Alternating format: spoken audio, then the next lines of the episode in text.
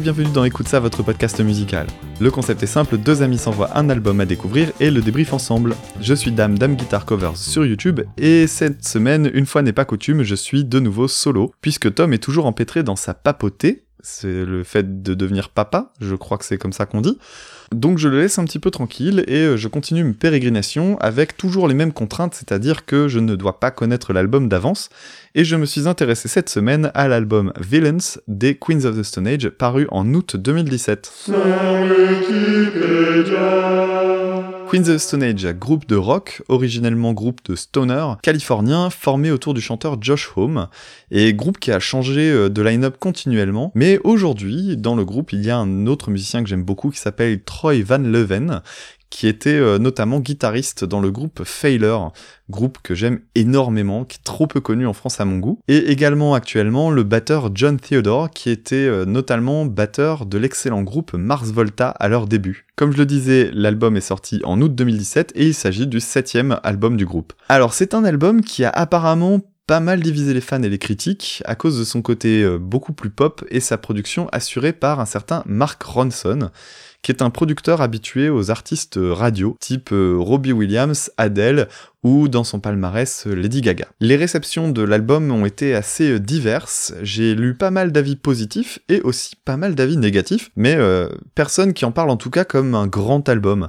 La chose qui revient souvent, c'est l'idée d'un album qui serait un album de B-side, un album paresseux, avec une prod plutôt naze.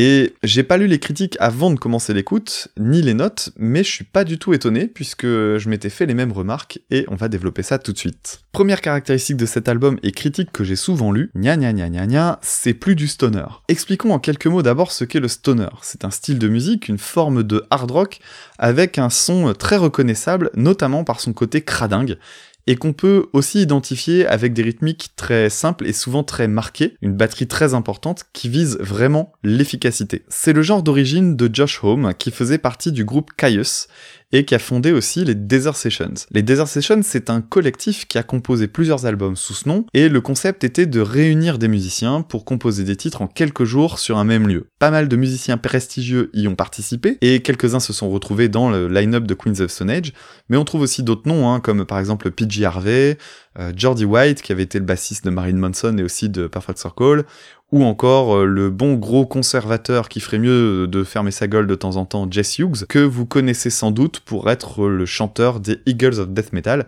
donc euh, groupe qui a été victime de l'attentat du Bataclan. Bref, pas mal de bon monde, et bien que pas uniquement stoner, c'est un excellent moyen de découvrir le style. Alors, on va pas parler tout de suite de Queens of Stone Age, je vais vous passer d'abord un extrait d'un morceau bien stoner avec le titre Dead in Love qui apparaît sur les Desert Sessions.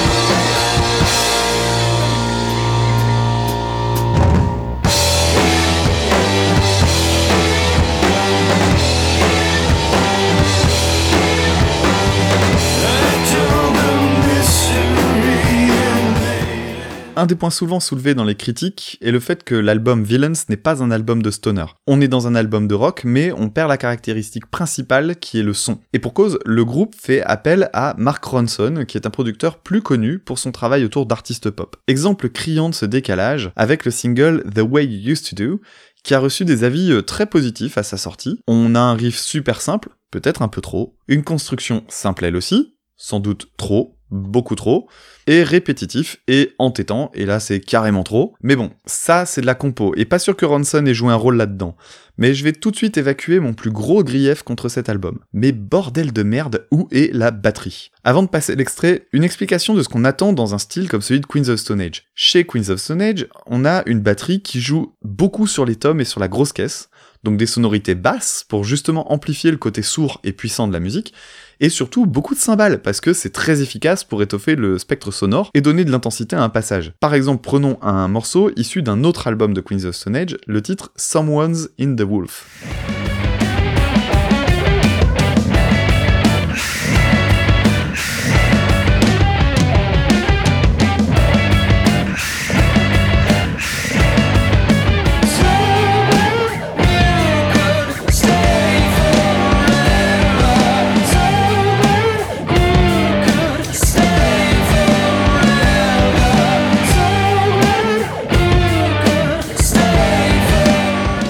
C'était le titre Someone's in the Wolf. Et eh bien, dans l'album Villains, adieu la batterie rock et bienvenue à la batterie insipide et mixée de façon super molle et très loin. Alors, ça me pose deux problèmes. Il y a un manque cruel de dynamique, et surtout, pourquoi avoir fait venir le batteur originel de Mars Volta au sein des Queens of Stone Age si c'est pour faire un boulot de boîte à rythme? Est-ce que vous savez de quoi est capable John Theodore? John Theodore, le batteur, est capable de ça, par exemple, dans son groupe originel Mars Volta, dans le titre Roulette Dares.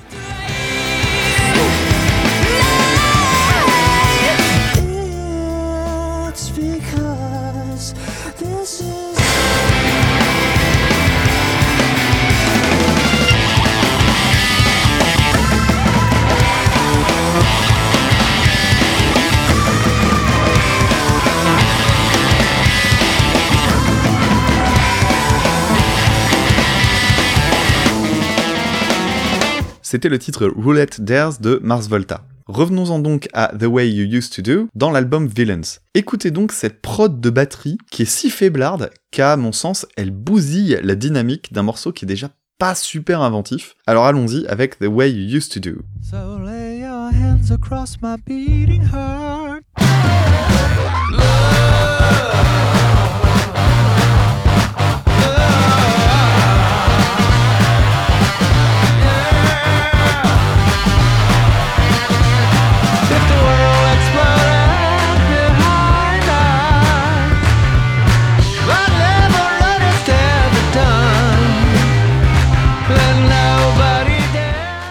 C'était The Way You Used to Do. Comme je le disais, c'est le single de l'album, donc sans doute conçu pour taper un public plus large que les fans du groupe, dont je fais pas d'ailleurs spécialement partie, je tiens à le préciser. J'aime beaucoup euh, Queens of Stone Age, mais je suis pas non plus un inconditionnel. Il y a quand même de très belles idées euh, dans la production, notamment tous ces jeux autour de la stéréo. On a souvent des passages où Home joue de la guitare dans une oreille et Troy Van Leven dans l'autre, et ça, franchement, ça défonce on a souvent des passages avec une oreille sans guitare, ou alors dans les graves à gauche et l'autre dans les aigus à droite, ou alors, et là c'est le vrai bonheur, deux guitares qui sont quasi à l'unisson, c'est-à-dire qu'on va avoir l'impression qu'elles jouent exactement la même chose, mais quelques petits détails à droite à gauche, euh, une petite note qui se décale, un petit effet de jeu, un slide, des choses comme ça, dans l'autre oreille. Et ça c'est super joli, ça rend la musique assez vivante. Un petit exemple de ce jeu stéréo euh, droite-gauche dans le titre Hideaway.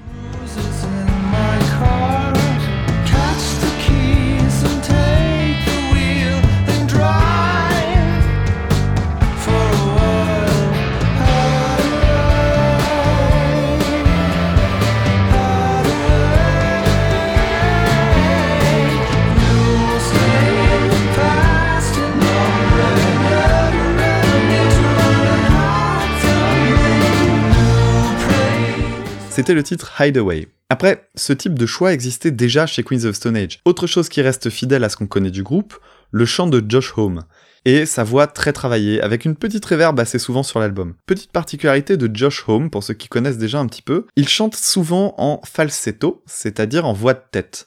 Le talent de Josh Holmes, c'est de passer facilement d'une voix de poitrine, qui résonne dans la bouche et dans la poitrine, à une voix de tête, qui résonne dans la tête et dans les fosses nasales. En gros, chez les hommes, la voix de tête, ça va donner à peu près ça. Ah Vous voyez? Donc c'est cette idée-là, ces notes très très aiguës. Et en fait, le passage d'une voix de poitrine à une voix de tête, généralement, c'est un moment difficile parce qu'il y a vraiment un gros décalage qui se fait. Et chez Josh Holmes, ça se fait de façon vraiment très très souple. Un extrait par exemple dans un de mes titres favoris de l'album qui s'appelle Fortress. Et vous ferez attention, on entend deux autres choses intéressantes dans l'extrait. Une nouvelle fois, le travail de stéréo avec les deux guitares sur un très très beau riff assez mélancolique, et un bourdon, ce qu'on appelle un bourdon, c'est-à-dire une note qui est répétée sans s'arrêter avant l'arrivée du riff principal.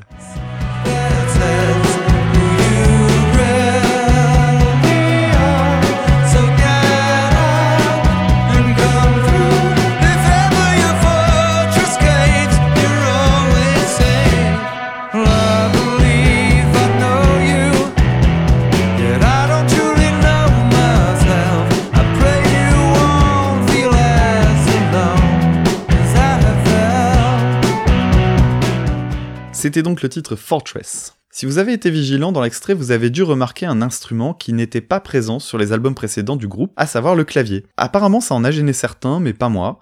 Je trouve que ça donne un autre type de sonorité, plus douce et un petit peu rétro, vraiment pas dégueu. Alors oui, ça conforte l'idée d'un éloignement du rock et du stoner plus classique, encore que le clavier soit présent dans beaucoup de formations rock, mais bon, Queens of Stone Age est un groupe qui évolue avec le temps. Alors ça soulève une question qu'on se pose souvent euh, dans la musique, est-ce qu'un groupe doit rester fidèle à ce qu'il était à ses débuts, ou est-ce qu'il peut évoluer quitte à devenir totalement différent en fin de parcours par rapport à ce qu'il était à ses débuts? Beaucoup de groupes se sont adoucis avec le temps, ou alors ont évolué très fortement.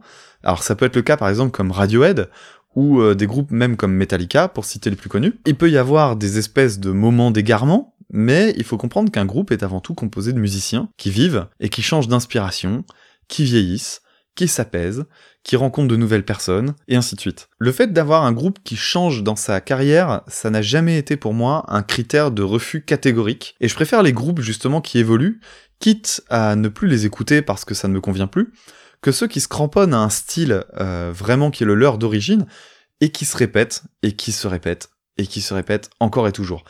Queen's of Stone Age se calme mais ça reste agréable à écouter, même si on a perdu de vue euh, la fougue des débuts. Et il faut pas être con non plus, hein. le stoner ça existe encore, et il y a d'autres groupes qui peuvent combler l'absence. Et pas que dans le stoner d'ailleurs, mais qui vont avoir la même énergie. Prenons exemple sur un groupe qui, selon moi, retrouve cette énergie du Queens of Stone Age des débuts, le groupe Royal Blood. Avant de vous faire écouter Royal Blood, j'explique pourquoi j'ai pensé à eux. Il y a un titre sur Villains qui ressemble tellement à ce que peut faire Royal Blood que j'ai presque pensé à du plagiat, et ce titre c'est le titre The Evil Has Landed. Royal Blood, c'est un duo avec un batteur et un bassiste chanteur. Et évidemment, juste une basse, bah, ça peut sonner un peu pauvre. Alors, il joue régulièrement avec un effet sur sa basse qu'on appelle un octaveur, et qui permet de jouer une note une octave plus aiguë ou plus grave. Ainsi, au lieu d'entendre un seul son, on en entend deux ou trois qui jouent la même note sur trois hauteurs différentes. On a donc du grave, du médium et des aigus. Dans le titre The Evil Has Landed de Queen's of Stone Age, c'est pas un octaveur sur une basse, mais ce sont des guitares qui jouent sur deux octaves différentes, plus hautes que la basse. Et donc on retrouve la même sensation, on a une basse dans les graves, une guitare dans les médiums et une guitare dans les aigus. Un petit extrait donc du titre The Evil Has Landed de Queens of the Stone Age.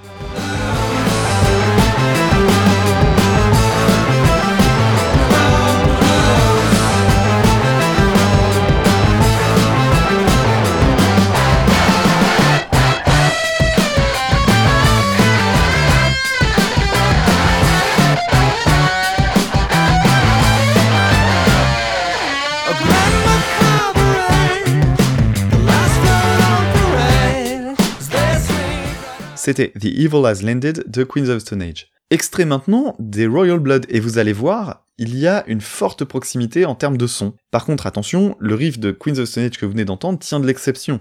C'est-à-dire que c'est le seul dans l'album qui présente cette particularité-là, et j'ai pas souvenir sur d'autres albums de ce type de composition. Alors que chez Royal Blood, c'est vraiment leur son signature, et c'est pour ça qu'il y a une sensation de quasi-plagiat, surtout que Royal Blood est un groupe qui monte et qui se fait de plus en plus remarquer. Un petit extrait donc du titre Ten Ton Skeleton.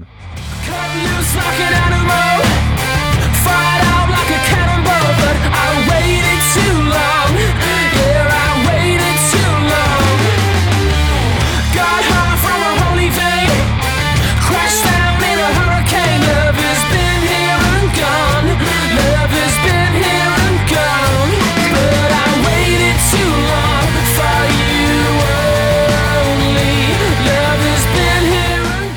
c'était le titre Tenton Skeleton de Royal Blood. J'espère que vous avez vu la proximité. Mais Queens of Stone Age reste Queens of Stone Age. Et j'ai retrouvé sur l'album ce qui compte le plus pour moi, c'est-à-dire le jeu sur les tonalités majeures et mineures, qui font que beaucoup de titres sont difficiles à définir et laissent juste, vous avez une petite sensation, euh, donne envie d'avoir un petit sourire sur le visage. Les Beatles étaient assez friands de ce genre de construction avec des variations entre quelque chose de plus majeur, plus gai, et du mineur plus triste. Il se dégage du coup un côté vraiment mélancolique que j'adore, que j'ai toujours aimé chez Queens of Stone Age, et qui revient d'un titre à l'autre, comme notamment dans le titre qui clôt l'album Villains, Villains of Circumstance.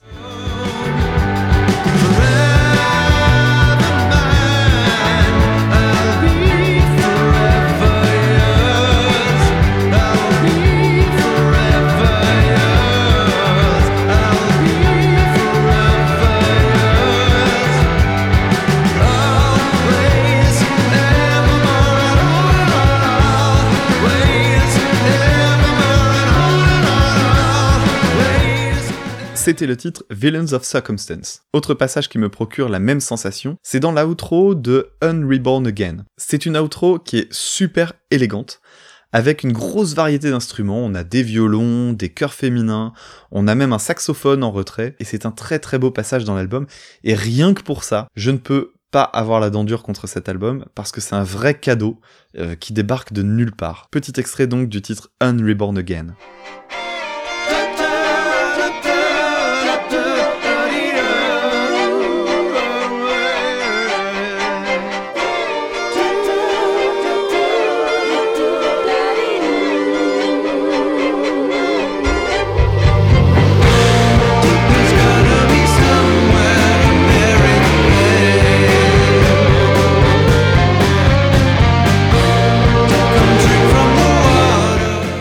C'était le titre Unreborn Again. Qu'est-ce qui reste encore du Queens of Stone Age d'avant? Eh ben, il reste quand même des titres bien rock et très fidèles aux albums précédents, notamment le titre qui s'appelle Head Like a Haunted House, un riff très énergique avec aussi un superbe son de basse, très euh, typique de Queens of Stone Age, et surtout, enfin, de la spontanéité, quelque chose qu'on a du mal à retrouver dans les autres titres. Extrait donc du titre Head Like a Haunted House. the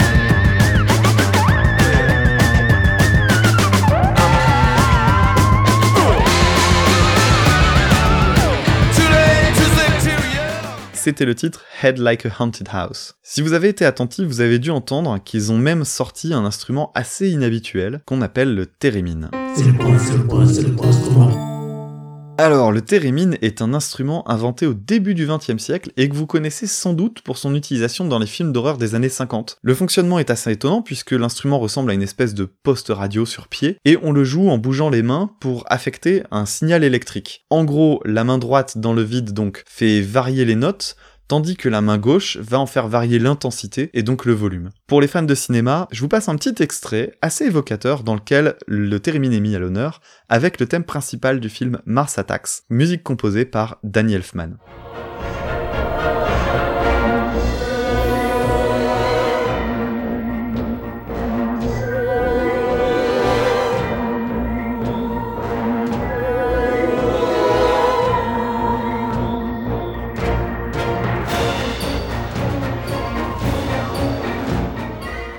C'était le thème de Mars Attacks par le génialissime Danny Elfman. Autre titre très rock et vraiment pas mal sur l'album, celui de Domesticated Animals. Il est assez intéressant en plus parce qu'il est construit en 7-8 et je vais vous expliquer tout de suite ce que ça veut dire. C'est le moment de la technique Alors en musique on compte souvent les temps à la noire et par paquet de 4. On va faire 1, 2, 3, 4, 1, 2, 3, 4. Et si je tape le tempo en même temps, donc on va entendre les tempos qui tapent sur les temps. 1, 2, 3, 4, 1, 2, 3, 4. Ici, ce que fait le groupe, c'est qu'il va retirer un demi-temps, c'est-à-dire ce qu'on appelle une croche. Mathématiquement, on ne compterait donc plus 4 temps par mesure, mais 3 temps et demi. Et pour simplifier tout ça, on ne va plus compter les noirs comme la référence, mais les croches. Alors je peux compter les croches, et donc dans une mesure à 4 temps, je vais avoir 8 croches. 1 et 2 et 3 et 4 et. Donc ça va faire au total 8 sons. L'idée c'est que eux vont jouer en 7-8, ils vont donc retirer le dernier et qui arrive juste après le 4, avant la relance. Ça va donc donner quelque chose d'assez déséquilibré qui va donner ça. 1 et 2 et 3 et 4, 1 et 2 et 3 et 4, 1 et 2 et 3 et 4. Donc le 7-8 donne une drôle de sensation, un petit peu comme euh, quand on veut marcher sur le pas de quelqu'un et qu'on est obligé de faire un petit sautillement pour rattraper l'autre. Donc le riff devient assez imprévisible, bien que le chant lui-même reste très régulier. Et c'est une petite originalité assez bienvenue, assez sympathique, surtout que le morceau après revient euh, régulièrement en 4-4, c'est-à-dire avec un tempo beaucoup plus classique, habituel, et ça en fait un titre finalement assez complexe. Après, c'est pas non plus un morceau parfait, euh, c'est un morceau qui est ultra répétitif et que je trouve vraiment beaucoup trop long pour ce qu'il a à offrir, on parlait d'un album paresseux dans certaines critiques, je pense qu'on visait ce morceau-là en particulier parce que en dehors du riff principal, il n'y a pas grand-chose d'intéressant. Petit extrait de ce titre, Domesticated Animals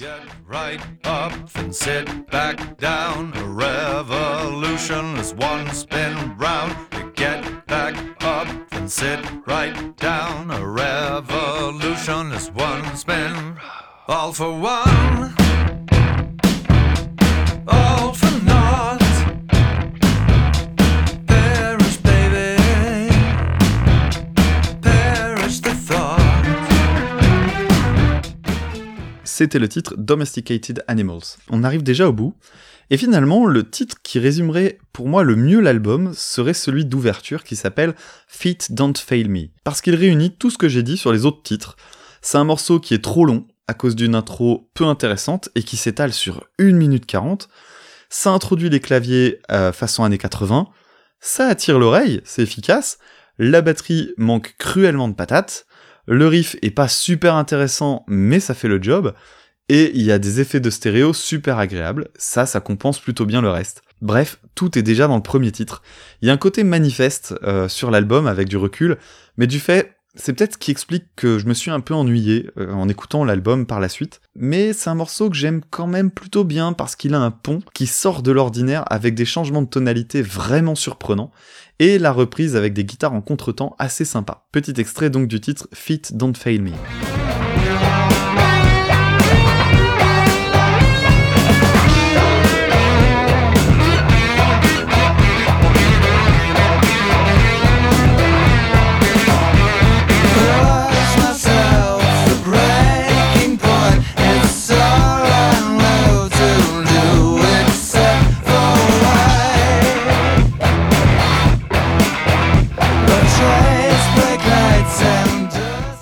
C'était le titre Fit Don't Fail Me. Et il est temps de passer au bilan. On fait le bilan Alors, qu'est-ce que ça va donner ce bilan? Eh bien, je suis plutôt d'accord en fait avec les critiques qui disaient que c'était vraiment pas un album exceptionnel, mais ça reste un album agréable.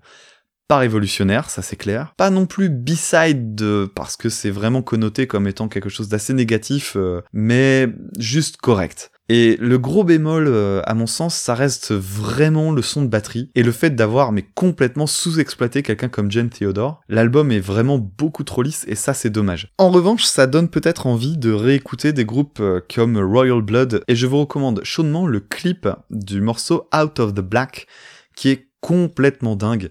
Un clip euh, un peu gore, complètement barré, qui mélange animé et prise de vue réelle. C'est complètement fou, donc vraiment foncez, regardez le clip de Royal Blood Out of the Black dès que vous en avez l'occasion, c'est extraordinaire. Avant de vous dire où nous retrouver, petite annonce rapide pour vous dire que la semaine prochaine, il n'y aura exceptionnellement pas d'épisode. Et oui, car depuis le temps où je fais les podcasts en solo, ça demande beaucoup plus de temps de préparation et je passe ma semaine à écouter les albums, à les décortiquer, puis après il y a le montage, etc. etc. Donc là, j'ai besoin d'un petit break pour pouvoir vous proposer toujours des épisodes de qualité, d'autant plus que je vous réserve des surprises pour bientôt avec des épisodes un petit peu plus ambitieux. Je ne vous en dis pas plus, on se retrouvera euh, donc dans 15 jours si tout se passe bien. D'ici là, si vous voulez vous tenir au courant de l'avancement des différents projets, vous pouvez nous rejoindre sur Twitter, at écoute ça, e e c-a, sans accent ni cédille. J'y mets en plus euh, depuis euh, deux numéros des petites énigmes qui vous permettent de deviner à l'avance l'album qui va être traité en fin de semaine.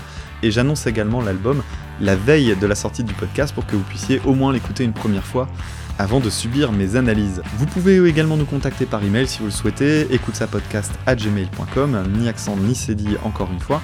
Je ne peux que vous recommander d'aller faire un tour également sur Podmust, Podmust qui est donc un site qui répertorie euh, beaucoup de podcasts français et sur lequel vous pouvez voter pour votre podcast favori. Et euh, c'est beaucoup moins contraignant qu'iTunes puisqu'il suffit juste de faire un clic sur une flèche, il n'y a pas besoin de faire de compte pour ça et ça peut nous aider à gagner en visibilité, d'autant plus que comme je le disais sur Twitter cette semaine, j'ai choisi le nom le plus pourri possible en termes de référencement, le truc le plus transparent du monde, donc le référencement par, les, par le bouche à oreille, ça nous aide énormément. Donc le bouche à oreille comme d'habitude également, et euh, sinon éventuellement iTunes, les étoiles, les commentaires, vous commencez à connaître j'imagine. Bref, on se retrouve dans 15 jours pour la suite des épisodes, et d'ici là je vous dis salut, à très bientôt.